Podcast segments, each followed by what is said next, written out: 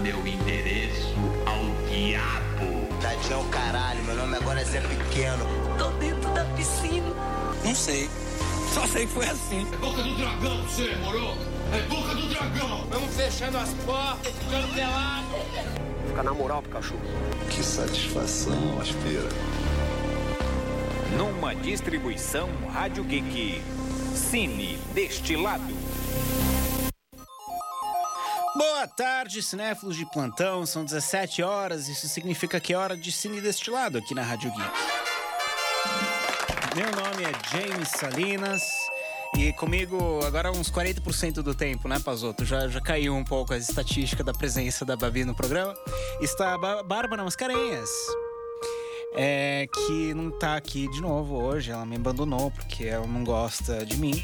E para acompanhar a gente aqui no programa, você pode baixar o aplicativo Rádio Geek para iOS e Android ou nos ouvir pelo site radiogeekbr.com.br. Lembrando que você consegue conferir nosso programa completo no app da Rádio Geek. Se você estiver assistindo no YouTube, aproveita e se inscreve no nosso canal. Nas redes sociais, Facebook, Instagram e Twitter, estamos como arroba Rádio GeekBR arroba Destilado, ou segue nosso perfil pessoal, arroba James Salinas e arroba Babi Mascarenhas. Mande uma mensagem pra gente ao vivo, comentando na live do Facebook, ou mande uma mensagem de áudio ou texto para o WhatsApp 11 97313 6617.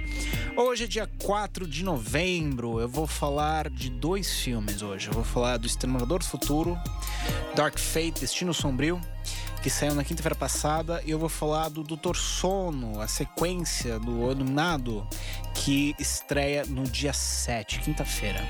Mas primeiro eu vou fazer um rápido intervalo musical. Pazoto, roda pra gente. Você está na Rádio Geek, apaixonados por cinema. Voltamos aqui na Rádio Geek. O Pazoto me, me trollou aqui com umas bananas de pijamas descendo as escadas.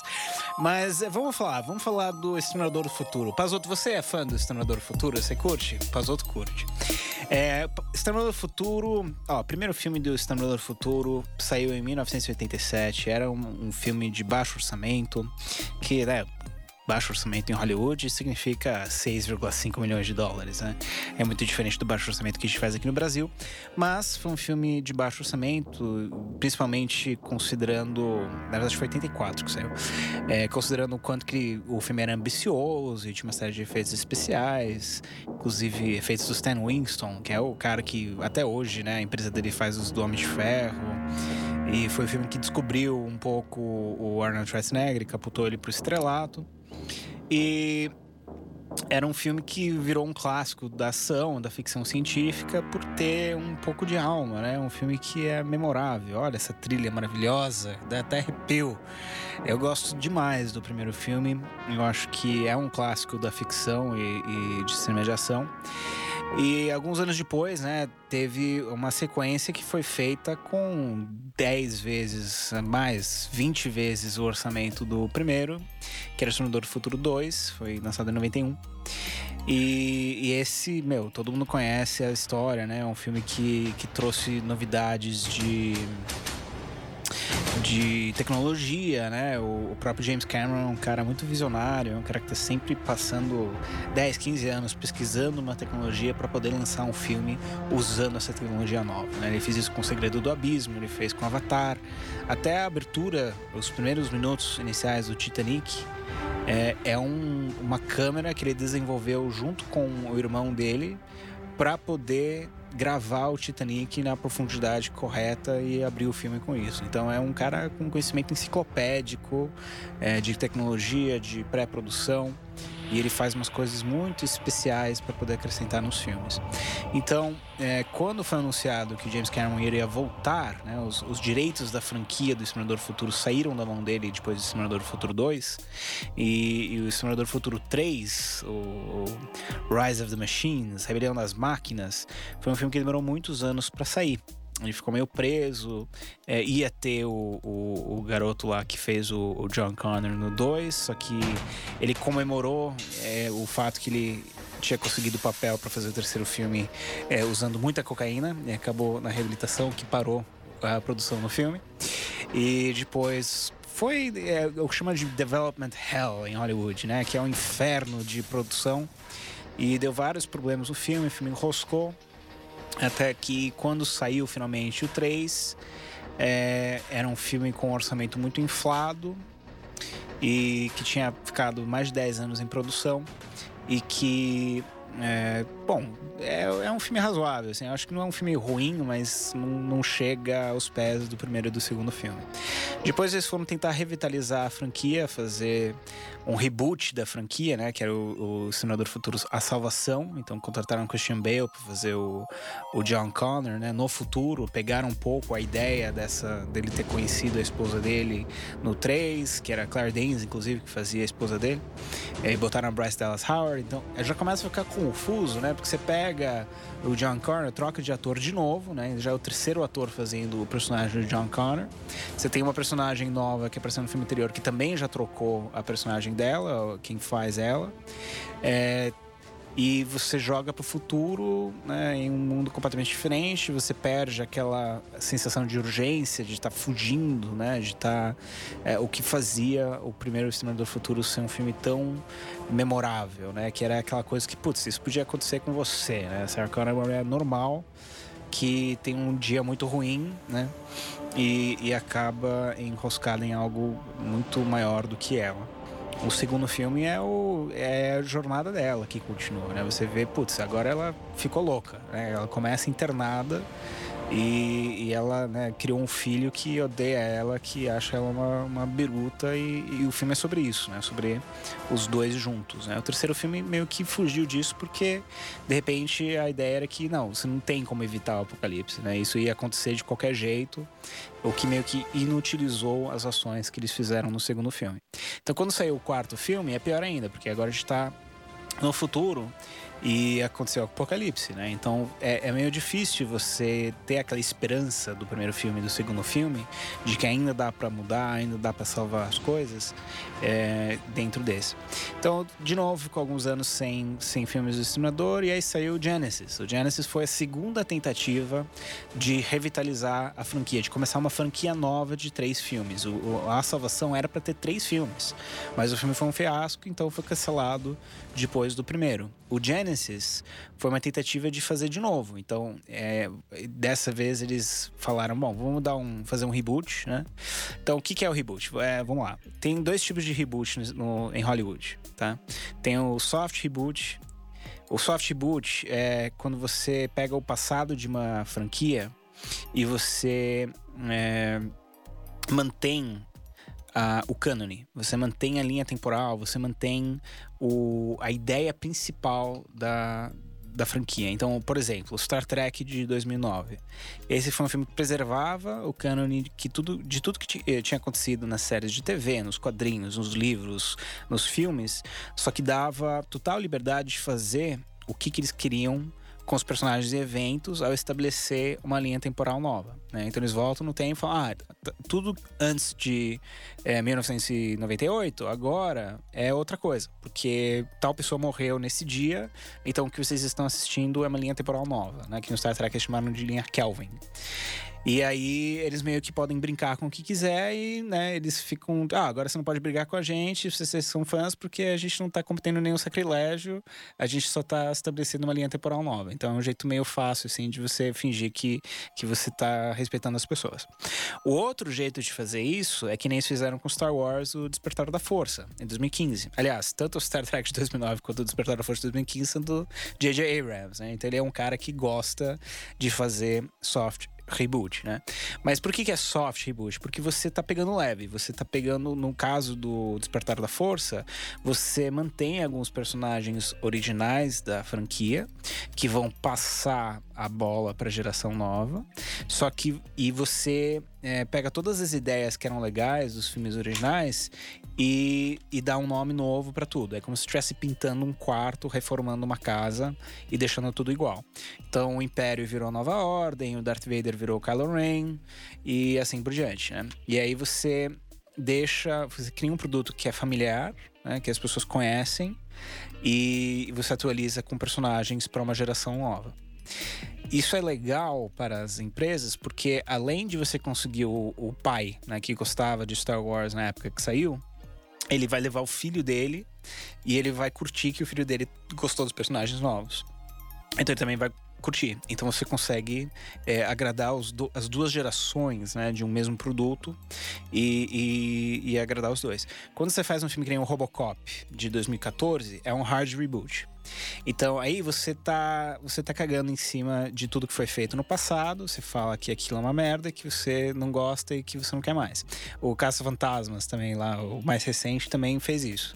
Então você ignora tudo que, que houve no passado da franquia e, e você esquece o, o cânone e aí inventa regras novas e tem que apresentar tudo de novo, porque justamente porque é uma coisa completamente nova. É, esses filmes têm sido mal recebidos, né, tanto pela crítica especializada como por fãs de diferentes produtos, de diferentes franquias. E, isso acaba fazendo com que Hollywood esteja preferindo fazer os soft reboots. Por que, que eu tô falando tudo isso? Porque o Exterminador Futuro Destino Sombrio, que estreou na quinta-feira, dia 31, é um soft reboot. Tá? E é um soft reboot que mistura um pouco as duas ideias que eu falei do Star Trek e do Star Wars, de criar uma linha temporal nova e também de é, pegar personagens antigos da franquia e faz, é, fazerem eles passarem a bola para personagens novos que são cópias dos personagens originais, só que com nomes diferentes e alturas diferentes e nesse caso gêneros diferentes. Então, o que que o, o esse filme fez? Ele pegou exatamente a mesma estrutura a mesma ideia do Exterminador do Futuro 2, tá? E colocou, ah, agora em vez de nós termos o John Connor, nós temos a Dani Reyes, que é uma mulher baixinha mexicana e ela é a nova salvadora da humanidade. Em vez de nós termos o Kyle Reese, que vem do futuro e, e, e é o pai né, do, do, da pessoa que vai salvar o futuro, é uma mulher que era soldada e recebeu implantes cibernéticos para proteger essa nova menina, mas eles também estabelecem um elo entre eles para que não fique completamente vazio. É, a Sarah Connor volta e ela. Olha, é aí que começam os meus problemas com esse filme. Eu não vou dar nenhum spoiler, mas o, os 10 minutos iniciais desse filme, se você é fã do Exterminador do Futuro, você vai ranger os dentes e ficar extremamente irritado, porque foi um tapa na cara dos, dos fãs. E agora saiu a, a, novidade, né? A, a, notícia hoje de que o Exterminador do Futuro abriu com somente 30% do que esperava faturar é, provavelmente vai dar um prejuízo para para distribuidora entre 80 e 100 milhões de dólares. Por quê? Né? Aí que tá a pergunta. Então tá todo mundo agora dissecando o filme, conversando sobre expectativas, conversando sobre é, se é porque o filme é ruim. O filme não é ruim, tá, gente? Eu assisti o filme, é, tem a minha resenha dele no, no site do Formiga Elétrica. Vocês podem ler inteiro lá. Eu, eu, falo de tudo isso que eu tô falando com mais, com mais detalhes. Eu falo da direção, eu falo do estilo de ação, eu falo é, do, desse público novo e da como o filme continua a falar sobre a relação de interdependência entre homem e máquina dos dois primeiros filmes.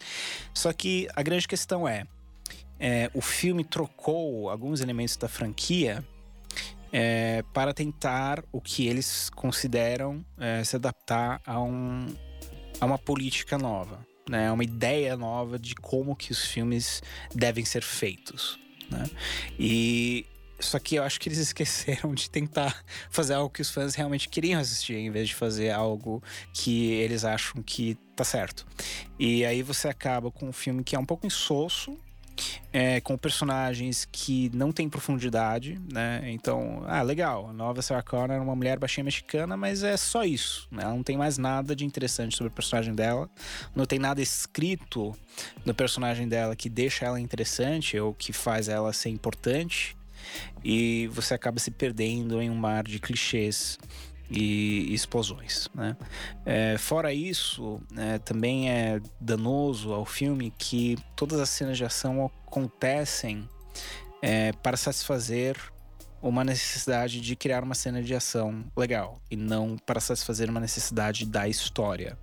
Então, no primeiro e no segundo Exterminador do Futuro, quando tem uma cena de ação, é porque os personagens precisam ir do ponto A até o ponto B e por acaso eles é, encontram uma fábrica, então a ação vai acontecer dentro da fábrica. Ou por acaso eles estão é, de moto e então alguém vai perseguir eles de moto. Nesse filme, não. Nesse filme, é, putz, precisamos ter uma cena dentro de um avião. É, tá, mas agora que temos uma cena dentro de um avião, como é que a gente vai fazer o avião cair e todo mundo sobreviver? Bom, eles vão ter que cair na água. Tá, mas onde que tem água dentro do lugar onde está acontecendo a ação? Putz, tem que ser uma represa. E aí acaba acontecendo que todo mundo cai do avião dentro de uma represa. E aí fica tão forçado e tão previsível que você não consegue se entregar para aquela história porque parece forçada. E é, é, é feita para que possa existir a cena de ação e não para que tenha uma continuidade real da história. É, fora isso, a personagem nova, né, que é a Grace, que é, é, interpretada pela Mackenzie Davis, ela teve uma cena pequena no 2049, o Blade Runner. E, e ela também fez algumas uh, séries e o Tully com a Charlize Theron. Essa, ela mandou super bem no filme, é uma, é uma boa atriz, eu acho que ela mandou bem nas cenas de ação também, ela carrega. É, mas acaba sendo mais porque o personagem dela tem algum tipo de fraqueza. É, é a personagem mais humana de todos os personagens do filme. É, é que eles deram um pouco mais de, de tempo para construção de personagem e, e, escreverem algo sobre ela. E então ela acaba sendo a única com quem você se importa enquanto você está assistindo. Ela, ela é uma humana, mas ela é ciborgue. Então eles deram umas alterações nela, ela, ela sobreaquece, que é a, parte mais legal assim da primeira metade do filme, é que ela, ela consegue trabalhar por esses curtos períodos de tempo e ela começa a sobreaquecer. Ela precisa tomar água, ou precisa de alguns remédios para poder se manter funcional. Isso dá uma dinâmica legal, que eles estão sempre correndo atrás do que, que vai deixar a Grace é, rodando e, e, permitindo ela é, salvar a nova John Connor, a Danny Reyes. É, só que eu acho que o grande problema, e eu não vou dar spoiler, é, é o que eles fizeram logo no começo do filme, que é esse reboot, né? Esse reboot leve, que meio que cospe na cara dos dois primeiros filmes e o que foi feito com eles. É, o, o, segundo filme inteiro, a razão de existência daquele filme desaparece nos cinco minutos iniciais desse. Você, você olha e fala, tá, então perdi meu tempo assistindo o do Futuro 2, porque se isso aconteceu, é, então tudo que, que eu né, que aconteceu naquele filme é, é, inútil. É um pouco o que fizeram com Alien 3, que é até engraçado. O próprio James Cameron reclamou do que fizeram com Alien 3, porque ele era o diretor de Aliens, que era o segundo Alien, e ele tinha criado alguns personagens e meio que uma mini família lá para Ripley, com a filha dela, a Newt, e o, o outro, o, o cara lá, o soldado, que era o, interpretado pelo Michael Bean. E o David Fincher, quando ele pegou para fazer o Alien 3, ele matou esses dois personagens é, fora da tela logo nos primeiros dois minutos do filme. E o James Cameron sempre criticou isso, né? Que é, inutiliza o, a construção de personagem que você teve no filme anterior. E, e, e, é meio que um. Né, você dá liberdade do diretor fazer o que ele quiser, mas você é, cospe na cara do filme anterior. E ele fez isso com a própria franquia dele, agora com o Exterminador Futuro é, 6, né? Que é um novo 3. Ele quer que a gente ignore o Simulador do Futuro Salvação, Rebelião nas Máquinas e Gênesis, que não é ruim, né, fazer isso, porque são filmes abaixo da média, mas é, ao fazer isso você espera que esse seja acima, e não é. É um filme mediano, é um filme ok. É um filme provavelmente que vai ser esquecido daqui a alguns anos. É, quem assistiu o filme já, ó, eu vou, vou estragar para você uma cena aí que lembra o, o, Esquadrão Classe A, o filme. Lembra a cena do tanque dele caindo de paraquedas? Tem essa cena nesse filme. Depois, depois que eu, eu percebi isso, eu comecei a rir toda vez que eu falava desse filme. É, um outro problema do filme é que ele tenta criar uma trilogia nova, né? Ele deixa um final aberto com uma personagem que a gente já estabeleceu que a gente não se importa com o que acontece com ela. E de novo, né? Tenta recriar o que, que o Star Wars fez com o Force Awakens. Né? É uma pena.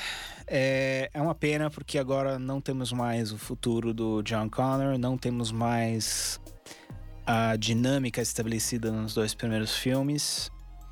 É, mas também talvez seja uma coisa boa que esse filme não fez dinheiro, porque filmes que não fazem dinheiro não recebem sequências, né? Então talvez seis filmes é o limite para o Exterminador do Futuro. E esse novo terceiro filme é um final razoável para a trilogia. Não sei se precisava dele, porque o, o, segundo filme já meio que acaba. É, eles destroem a Skynet no segundo filme, né? Meio que não, não tem mais o que fazer daí para frente. É, fazer mais alguma coisa é um pouco forçado. E esse filme é prova disso. É, filmes de viagem no tempo sempre vão gerar um puta problema de continuidade, um puta problema de lógica. É, acho que o Looper é um filme que faz isso um pouco melhor com, com Viagem no Tempo, mas mesmo ele tem uns probleminhas, né? Como o, o, por que, que o cara né, não só atira na própria mão para desaparecer na mão dele na hora que o, ele tá tentando impedir o outro, né? Tem umas, umas coisinhas assim de lógica que se você for começar a analisar, você destrói a maioria dos filmes de viagem no tempo, né? É... Mas é isso. O... Não é ação para história, é história acontecendo para ter ação. É melhor do que os anteriores, é melhor do que o, o 4, o 5 é... e o 3 anteriores. É bom, sim. É melhor do que eles. É... Eu dei 3 de 5 na minha resenha. Mas acho que não precisa ver no cinema. Você pode esperar pra aparecer em alguns serviços de streaming que você assina ou para alugar quando estiver abaixo de 6,90. Fora isso, tá tranquilo. Próximo bloco, vou falar do Doutor Sono, novo filme do Mike Flanagan, que é sequência de O Iluminado. Mas primeiro vou fazer um intervalo musical. Pazoto, roda umas musiquinhas pra gente. E o nosso intervalo, você está na Rádio Geek Apaixonados por Cinema. Estamos de volta aqui no Cine Destilado, no nosso segundo bloco. Cine Destilado toda segunda-feira aqui na Rádio Geek, às 17 horas, ao vivo, comigo, James Salinas, e com a Babi Mascarenhas. Nós falamos no nosso primeiro bloco do Exterminador do Futuro, é, Destino Sombrio. Demos os nossos pitacos sobre a franquia, os nossos pitacos sobre essa sequência e que apareceu aí muitos anos depois do original, né, que foi lançado em 84. E agora temos o nosso segundo filme do, do dia, que é o Doutor Sono, que também é, é sequência de um filme lançado em 1980, filme do Stanley Kubrick, que com Jack Nicholson. Se você não assistiu esse filme, assista, é muito bom. É um filme de terror, mas é um filme de terror que dá para todo mundo assistir, não tem nada de muito demais assim em relação a, a, né, gore ou, ou, estupros ou alguma coisa muito excêntrica. É só um filme de um suspense pesado com uma parte sobrenatural forte.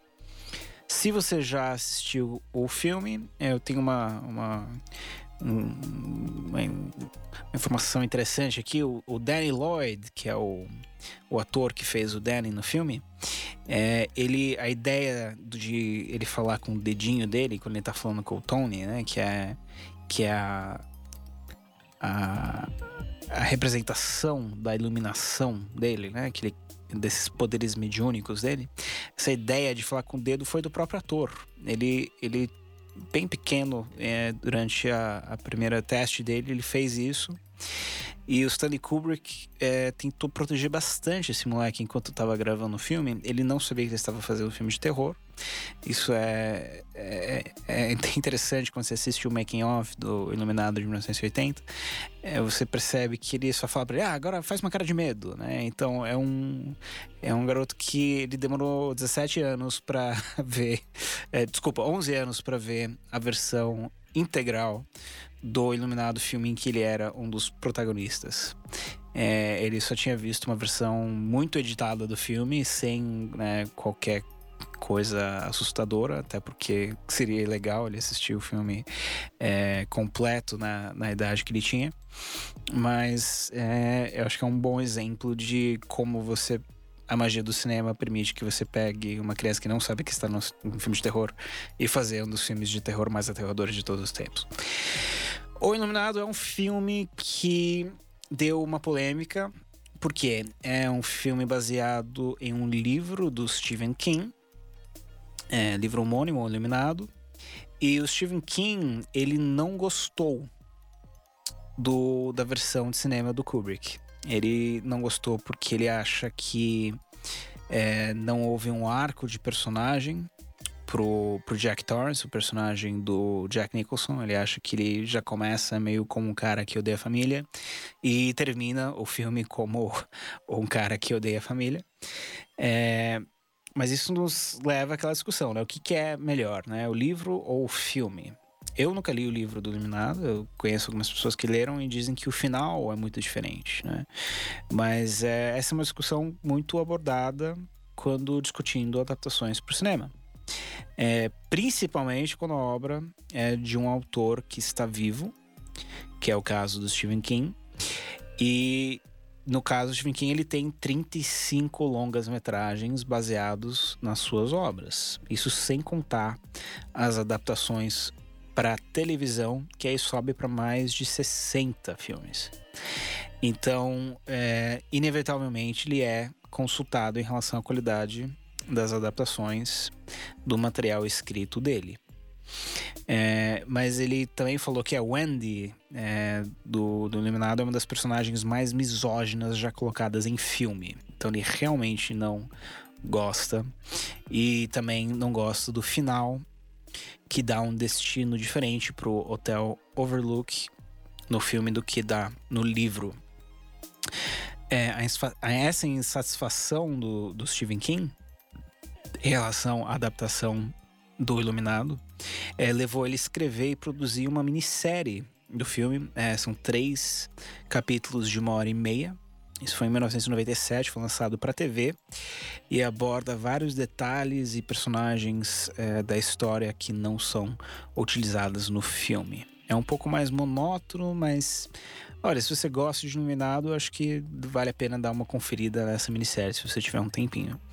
É, é diferente o suficiente que é uma novidade, mas também é, aproveita o que funcionou no filme é, dentro da minissérie, mas acaba sendo com um orçamento um pouco menor, então você pode achar um pouco estranho. E é de 97, né? Então é uma época que os efeitos digitais estavam começando a bombar e faziam umas coisas que hoje envelheceram mal.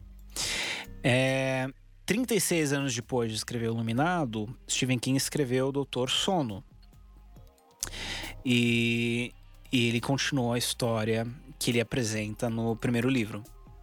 É, é um dos livros. Muitos dizem que é um dos melhores livros do Stephen King. É com certeza o livro mais direto dele. É, acho que tem umas 500 páginas do livro, comparado a, a outros livros dele que tem mil, né, para cima. É, ele continua a história do, do Danny, né, do menino que, que sobrevive é, aos ataques do pai no Hotel Overlook. E o Dan Torrance, agora adulto, é alcoólatra. É, ele vive como andarilho.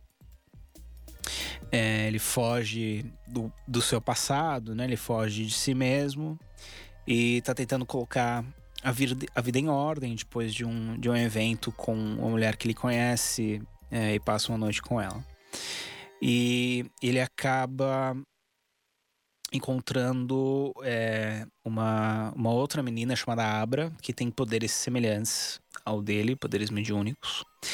E, e ele tenta proteger ela de um culto, conhecido como o verdadeiro nó. É, então o Danny ele tá lidando com suas visões, né, e o seu passado com drogas, com álcool. Quando ele encontra um cara que ajuda ele, e ele acaba indo em reunião de, de alcoólatras anônimos. E aí tem um pulo temporal no filme. E. Ó, o Doutor Sono é um filme muito bom. Tá? Eu, eu gostei, eu achei que é, é uma sequência digna do Iluminado. Tá? É, o Mike Flanagan, que é o autor do roteiro desse filme, ele queria fazer um filme que conciliasse os fãs do Iluminado do Stanley Kubrick com os fãs do livro do Stephen King que achavam que faltava alguma coisa naquela obra original. Então ele escreveu um roteiro já pensando em como que ele poderia fazer vários tributos ao Hotel Overlook e tributos a e principalmente enquadramentos e cenas específicas do filme, né? Então, é, o Dr. Sono ele abre com o tapete do, do Hotel Overlook, que virou até um símbolo de cultura pop, né? Você, depende do lugar que você entra, você vê até o tapetinho lá no, na, na sala de, de cinema das pessoas. Então, ele soube aproveitar bem essas coisas que deram certo e também é, aproveitou para criar um mundo que é muito mais amplo do que o apresentado pelo Kubrick. Então, eu, do, da mesma forma que Iluminado é um filme extremamente claustrofóbico, que são três pessoas presas dentro de um hotel no meio da neve, e, e ele vai crescendo o terror em cima dessa premissa, o Doutor Sono é o oposto, é tão grande é, é, é, tão espalhado através de territórios imensos, tem tantos personagens, ele, ele te dá um mundo em que é, existem interações muito complexas entre as pessoas, isso acaba dando um frescor que o como eu estava falando no primeiro, né, o Simulador Futuro não tinha. Em vez de você ficar só rebatendo a mesma coisa, ele te dá o suficiente para ter aquela nostalgia de você estar assistindo uma sequência do Iluminado, mas ele acrescenta informações e personagens novos é, suficientes para que você possa curtir. Então ele faz uma adaptação é, é, rígida né, do livro do Stephen King do, do Dor Sono, mas ele também não esquece de fazer tributos e deixar a nostalgia merecida do Iluminado. É, então, por 40 minutos do filme, esse filme tem 2 horas e 33 minutos, o alcoolismo do, do Danny é o assunto principal. Então, é uma construção de personagem é, muito boa, rende uns diálogos extremamente interessantes. É, mas para também deixa o filme um pouco mais arrastado, né? Você imagina que é um pouco mais drama do que do que terror, né? Mas também depende do que, que te assusta, né? Eu, eu tenho medo de, de alcoolismo, então é, vou, vou, até tomar um, um, uma dose de whisky enquanto eu falo que eu tenho medo do alcoolismo, mas é, é realmente dá um pouco de, de, de receio. Mas é, é oposto da frieza do primeiro filme, do Iluminado, que é um, um, uma das reclamações do Stephen King. Ele acha o filme frio, e é mesmo, né? Você você não sabe por que o Jack Torrance não gosta da família dele. Você só sabe que ele não gosta, ele é cruel com todo mundo. E em algum momento ele surta e começa a tentar matá-los. É, nesse, isso é explorado é, justamente para voltar atrás e, e consertar alguns problemas, né, do que foram deixados de história, buracos da história do primeiro filme. Então, se você sempre quis saber o que, que é o Hotel Overlook, por que que o Jack Torrance sai para matar todo mundo, é, por que que ele aparece na foto no final, todas essas coisas que por muitos anos todo mundo ficou fazendo teorias, né? Então, porra, Iluminado é sobre como os americanos trataram os nativos americanos, ou é uma fábula da paternidade, ou, né? Então tem um monte de teorias é, boas, inclusive, né? Tem o livro vermelho do Jung na mesa do começo, é, em que ele está entrevistando Jack Nicholson. Então, na verdade, é, é tudo sobre psicologia. E aí você consegue analisar o filme sob diversas óticas que só mostra o quanto que o Kubrick era bom no trabalho dele de contar uma história visual e deixar aberto para interpretação. É, esse filme já faz o oposto, ele tenta trazer as regras e a história mais para a visão do Stephen King, então ele te dá uma razão é, do porquê o hotel existe e, e por que que acontecem aquelas coisas que aconteceram no primeiro filme, justamente quando eles foram lá. É legal, eu, eu gostei, pelo menos, eu achei que acrescentou ao primeiro filme. Eu, eu vou até assistir novamente o Iluminado é, depois de ter visto essa sequência. Eu acho que eu vou curtir mais, entendendo um pouco é, essas ideias que deram origem. É, tem um insight muito legal do, do Danny Torrance, que é, aliás é interpretado pelo Ewan McGregor, é, em que ele relaciona o, o, alcoolismo dele a uma forma de ficar mais próximo do pai. E eu nunca tinha me tocado que no primeiro Iluminado, realmente, né, tem várias cenas em que o, o Jack Nicholson senta para beber, né? Tem até a questão do bar, que o cara fica servindo ele para beber. E, então essa questão do alcoolismo eu acho que estava no livro e, e, se perdeu um pouco no filme. Pelo menos eu, eu, nunca tinha reparado da forma com que é feita nesse filme. Então ele acaba tendo essa ligação com o pai dele de que os dois foram tomados pelo alcoolismo. Então é, é, um, é uma linha interessante, é uma linha dramática, é, é uma linha diferente para acrescentar em 40 minutos de um filme de terror de duas horas e meia. E na hora que eu tava assistindo o filme, eu, eu, fiquei um pouco assim, achando que tava um pouco arrastado, um pouco namorado. Mas na hora que eu saí do cinema e comecei a pensar, eu vi, pô, é isso, isso que é uma construção de personagem bacana. É...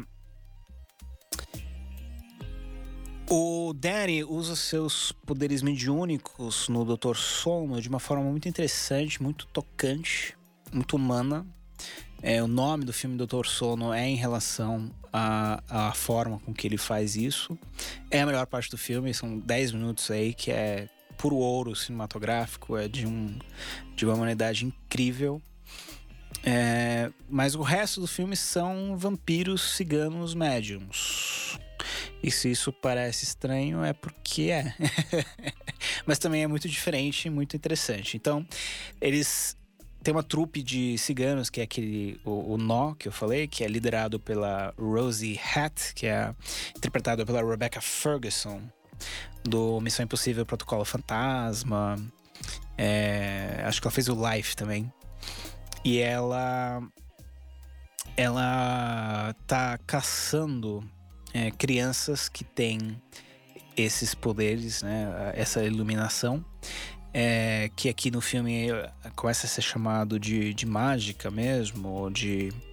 É, a, a, própria menina abre ela fala: Ah, você é mágico como eu. Né? É o novo. É o novo Shining que eles estão dando o nome. E ela tá caçando essas crianças para tirar um pouco da força vital deles para eles conseguirem continuar vivos. Então tem uma trupe de ciganos vampiros médiums que ficam caçando essas crianças é, para poder captar esses poderes. Então tem um, um, lado aí que é muito um monte de novidade que não tem nada a ver com o Hotel Overlook e as coisas que foram apresentadas lá, apesar de continuar no mesmo mundo e com as mesmas regras. É, a Abra, que é essa menina nova que tem os mesmos poderes do Danny, é interpretada pela novata Kylie Curran, que ela tem 13 anos, mas atua super bem essa menina. Ela faz uma personagem complexa, muito interessante. É, ela segue essa linha nova hollywoodiana de fazer personagens infantis um pouco mais espertos, um pouco mais independentes. Eu comentei isso na nossa análise do filme Luz no Fim do Mundo, né? Que você tem uma, uma menina aí que, que toma decisões, que comete erros e aprende com eles que está envolvida em conversas de adultos e pode ter opinião própria. Então é legal isso, né? Que agora a criança nos filmes não é só um, um chaveirinho, um objeto aí que tem que ser arrastado do ponto A até o ponto B. E, e protegido, né? É, essa é uma, é uma personagem muito complexa, ela tem malícia, ela tem esperteza e, e ela é perigosa além disso. E mesmo ela se, não sendo uma, uma vilã, né? Ela sendo uma, uma das personagens de heroínas do filme. É, mas ela tem poderes muito acima da média, mais fortes, inclusive, que do Danny. Então, essa trupe de ciganos vampiros médiums começam a caçar ela. É interessante também a forma com que eles fazem que cada membro da trupe tem um poder próprio. É, não é muito explorado, né? Porque tem vários membros da trupe e alguns deles acabam adquirindo um, um, um papel mais secundário na trama. Mas a Rosie, é, é, que é a Rebecca Ferguson, é bem explorada, tem bastante coisa dela. Aliás, é uma boa vilã. É, eles dão uma motivação clara para ela.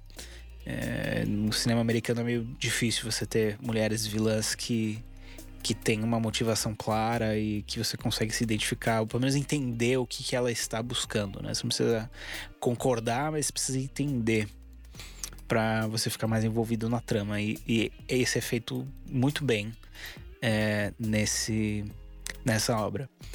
É, então, também tem uns outros personagens secundários que você sabe quais são o poder e é usado pincelado durante o roteiro, mas não é extremamente útil. Eu até queria ver mais disso, é, talvez talvez em uma próxima iteração. Eu acho que esse filme vai, vai ganhar bastante dinheiro, porque é bem, é bem legal de assistir, é fácil de assistir. E eu, eu só consigo imaginar que as pessoas sairiam é, recomendando esse filme, não falando mal. É, mas a Abra, essa menina nova, pede ajuda do Danny para se proteger do culto. E isso gera um interessante jogo de gato e rato, assim, em que fica um caçando o outro e fazendo armadilhas e é tudo usando os poderes mediúnicos. Eu não tinha visto algo tão interessante de poderes mediúnicos desde que eu assisti Scanners, do David Cronenberg, é, de 1981 que aliás teve uma sequência, Scanners 2 e o Scanner Cop. Mas eu nunca mais vi nada dos Scanners, acho que caiu um pouco em desuso porque era poderes mediúnicos com um pouco de gore. É, mas é um filme legal também, se você gosta de coisas de médium. Eu tenho um amigo meu que foi comigo assistir esse Doutor Sono, ele reconheceu várias coisas espíritas. Eu não, eu não sei muito sobre espiritismo e eu não sei se o Stephen King é espírita, mas ele tinha tanta coisa para falar no final que eu, eu acabei até, até perdendo um pouco o fio da meada. Mas o terceiro ato do Dr. Sono é, é onde os fãs do Iluminado vão vão realmente começar a enfiar pipoca no rosto, porque é um tributo ao trabalho do, do Stanley Kubrick, até copiando planos e copiando, reconstruindo cenas do, do primeiro filme com novos personagens. E é um tributo ao trabalho do Stephen King, porque acrescenta a mitologia do Hotel Overlook, explica é, vários furos de, de, história que tem no primeiro Iluminado, que são coisas do livro que não chegaram no filme, e também volta atrás e corrige mesmo é, algumas coisas que não foram exploradas. Então, é, para quem é fã do livro, você finalmente vai ter aquele final tão desejado e um mais foco em espíritos, né? E, e, e mitologia da, dos livros do que só é, em, em terror propriamente dito de caçar alguém com machado. Tem bastante coisa de é, trilha sonora do filme original, então aquele aquele Dias Irai, né? Tan tan tan tan tan tan tan tan tan. Todo mundo lembra dessa cena como abertura do Iluminado, mas é um, um som, é um, um, trecho de uma música chamada Dias Irai, que é uma das músicas mais antigas na história da humanidade que temos escrita. E, e essa música está presente em centenas de filmes de terror é, depois você começa a perceber, você ouve em tudo, aquele pam, pam, pam, pam, pam, pam, pam.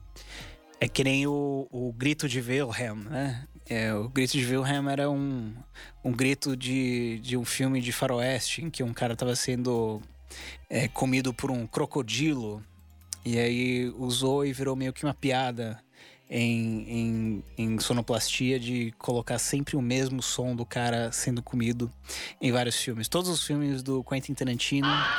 Exatamente esse. Todos os filmes do Quentin Tarantino tem alguém morrendo com esse som. É, dependendo do filme, tem até mais de um. então, é, o, o Desirai é o Wilhelm Scream da, da trilha sonora, né? Ele aparece em diversos momentos. É, às vezes ele é colocado só como só em um momento assim, só como um tributo e às vezes é, no caso do Iluminado, a, a base da, da trilha sonora. É, alguns personagens do filme original voltam, tá? Tem um começo do filme que é pouco depois, mesma estrutura do, do do Futuro, né? Um pouco depois do final do, do Iluminado. É, só que em vez de reconstruir digitalmente, eles contrataram mesmo atores novos que lembram os personagens do, do primeiro filme. É, não chega a ser canastrão, não, sei, não chega a ser uma, uma imitação né, do, dos personagens, mas tem feições e maneirismos que lembram é, eles o suficiente para você saber quem é quem é, já de cara. Então, para fãs de Eliminado, novamente, é, tem essa, esse detalhe a mais que faz o Dr. Sono ser bem legal. É, tem até o endereço da casa onde a Abra mora em 1980, fazendo menção ao lançamento do, do filme clássico do Kubrick.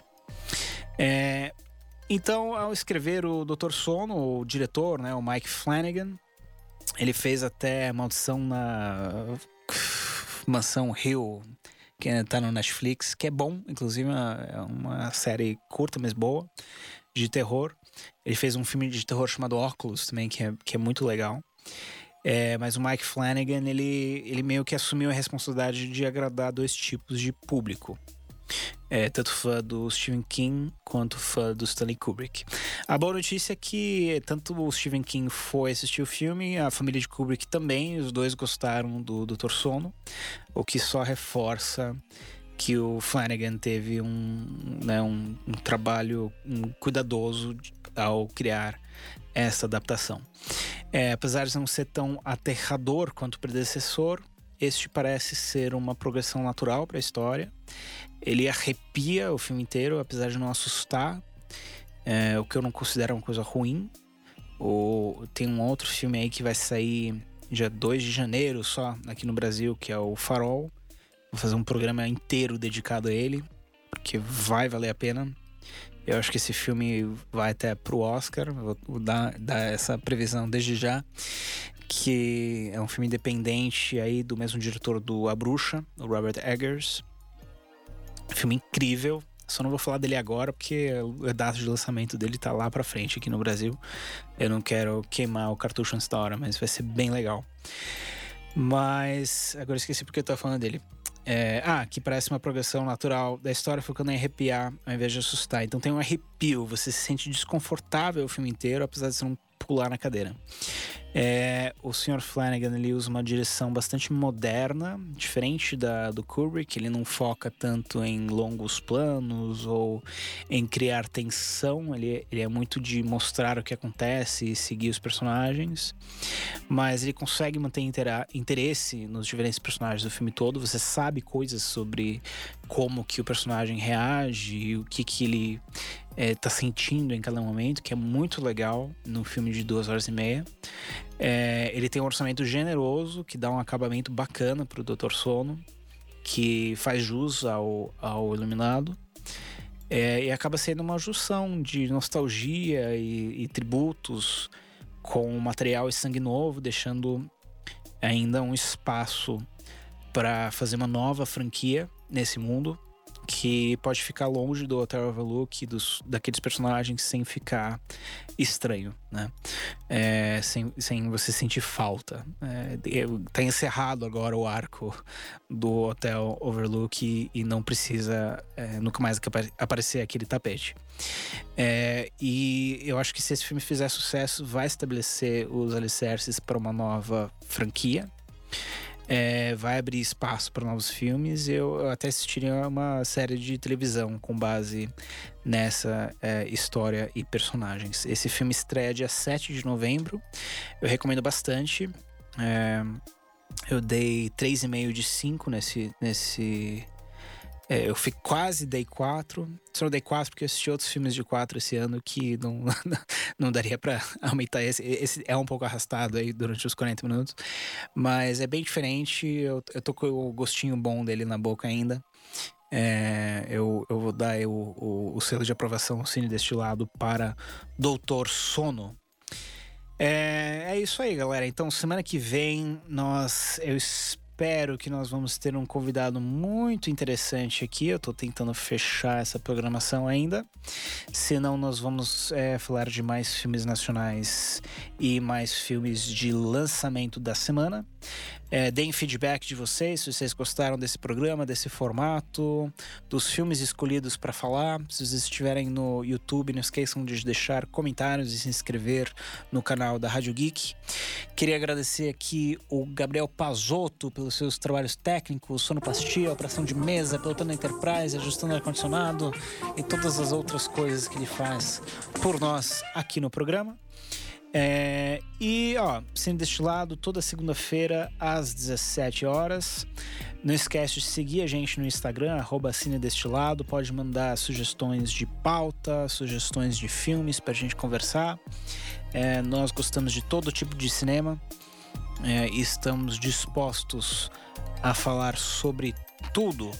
Muito obrigado pela sua audiência, pela sua companhia. Meu nome é James Salinas e você está na Rádio Geek Apaixonados por Cinema.